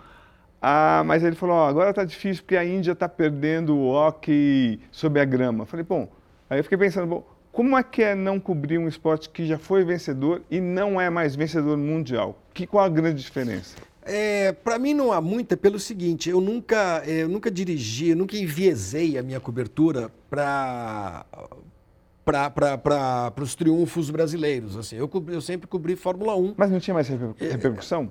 Tem, claro, claro. Sim. Mas eu nunca, eu nunca cobri brasileiro na Fórmula 1. Eu sempre cobri Fórmula 1, que é diferente. Perfeito. Eu cobri o esporte, tanto que quando eu saí da Folha, o Senna morreu, ficou só o Rubinho. É, eu continuei cobrindo Fórmula 1, porque a minha, a minha o meu interesse, eu acho que o, o, é, é, pelo esporte em si. Né? É claro que quando você tem um piloto do seu país, isso aconteceu na Espanha com Alonso, acontece na Holanda agora com o Verstappen, é, na Colômbia com Montoya, tá aqui no Brasil também, é claro que o, o interesse no país é maior. maior. Mas ele não deveria, a ausência de um, de um brasileiro nessas competições não deveria inviabilizar as coberturas.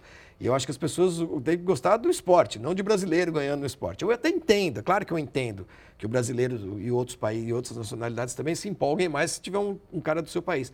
Porque existe essa mistura do, da pátria com o esporte, é o patriotismo, a nossa vitória. Eu nunca falei isso, nunca escrevi isso. Quando o Brasil ganha uma Copa do Mundo, não fala, ah, nós ganhamos. Não, quem ganha são os jogadores. Né? Eu não misturo essas coisas. Mas eu sei que eu sou um pouco é, meio que fora da curva nessa história, né?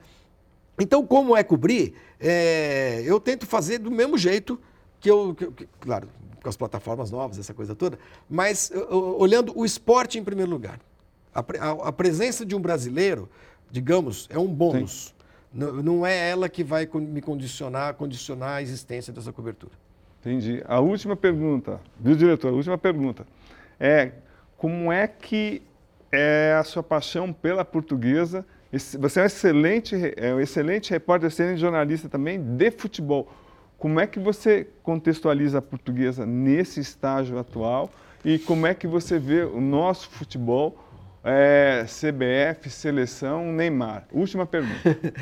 Bom, é, para quem não me conhece, falar da portuguesa daria um outro programa, provavelmente com três vezes a duração e ninguém ia assistir, né? Mas é, é a minha grande paixão é, esportiva, é a portuguesa, não é nem o futebol, é a portuguesa.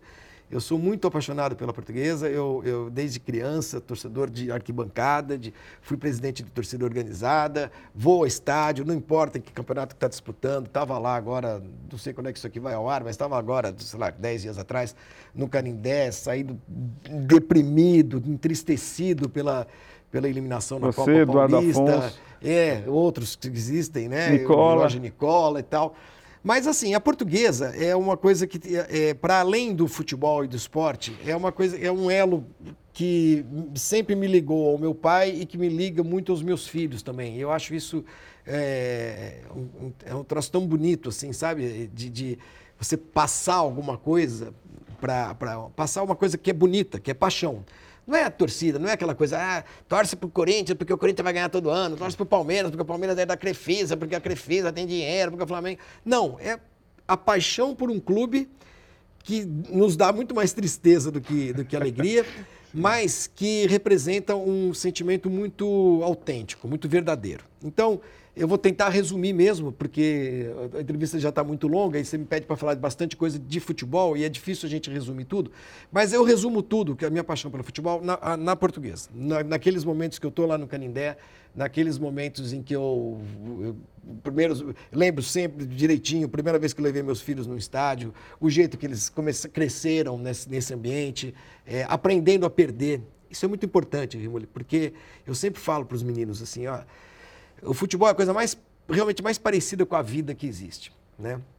Porque as nossas vitórias na vida, elas são muito, muito isoladas, são muito esparsas, assim. A gente, em geral, a gente tá, vive no perrengue, a gente vive se dando mal, a gente vive lutando muito para comemorar um gol de vez em quando. E como é bonito, como é gostoso comemorar o gol. E como é importante você saber que quando o seu time perde, que você, que você amanhã vai ter que dar a volta por cima e vai ter que levantar de novo e tal. Porque essa é, essa é a vida. A vida não é o Palmeiras, o de hoje. É isso que eu quero dizer. Eu torcer para o Palmeiras hoje é crítica ao Palmeiras. Eu adoraria que a portuguesa estivesse ganhando tudo como o Palmeiras. Mas a, a, a, vida real não é o Palmeiras. Ganhar todo dia, ganhar todo ano, tudo mais. A vida real é você levar um monte de porrada, um monte de pancada E, e, de vez em quando você fica muito feliz, mas você fica feliz num grau que, que, às vezes a gente até se espanta. Que é a minha vida com a portuguesa. No mais, cara, o futebol, eu, eu gosto de futebol, eu sou um leitor de placar desde criança. Estou trabalhando na Sim. placar de novo. A placar está com uma operação digital bacana e tal. É, aprendi a conhecer a, o mundo através das páginas dos jornais, ler você, é, revistas e tudo mais e, e, e, entender o que é, como é importante saber uh, uh, perder e saber ganhar. Eu acho que essa é a grande lição que o futebol nos dá. Pô. Flavinho, você volta para a segunda por parte. Favor, fala por só da favor, Lusa. vamos falar só da Lusa. Obrigadaço por ter vindo. Foi um prazer.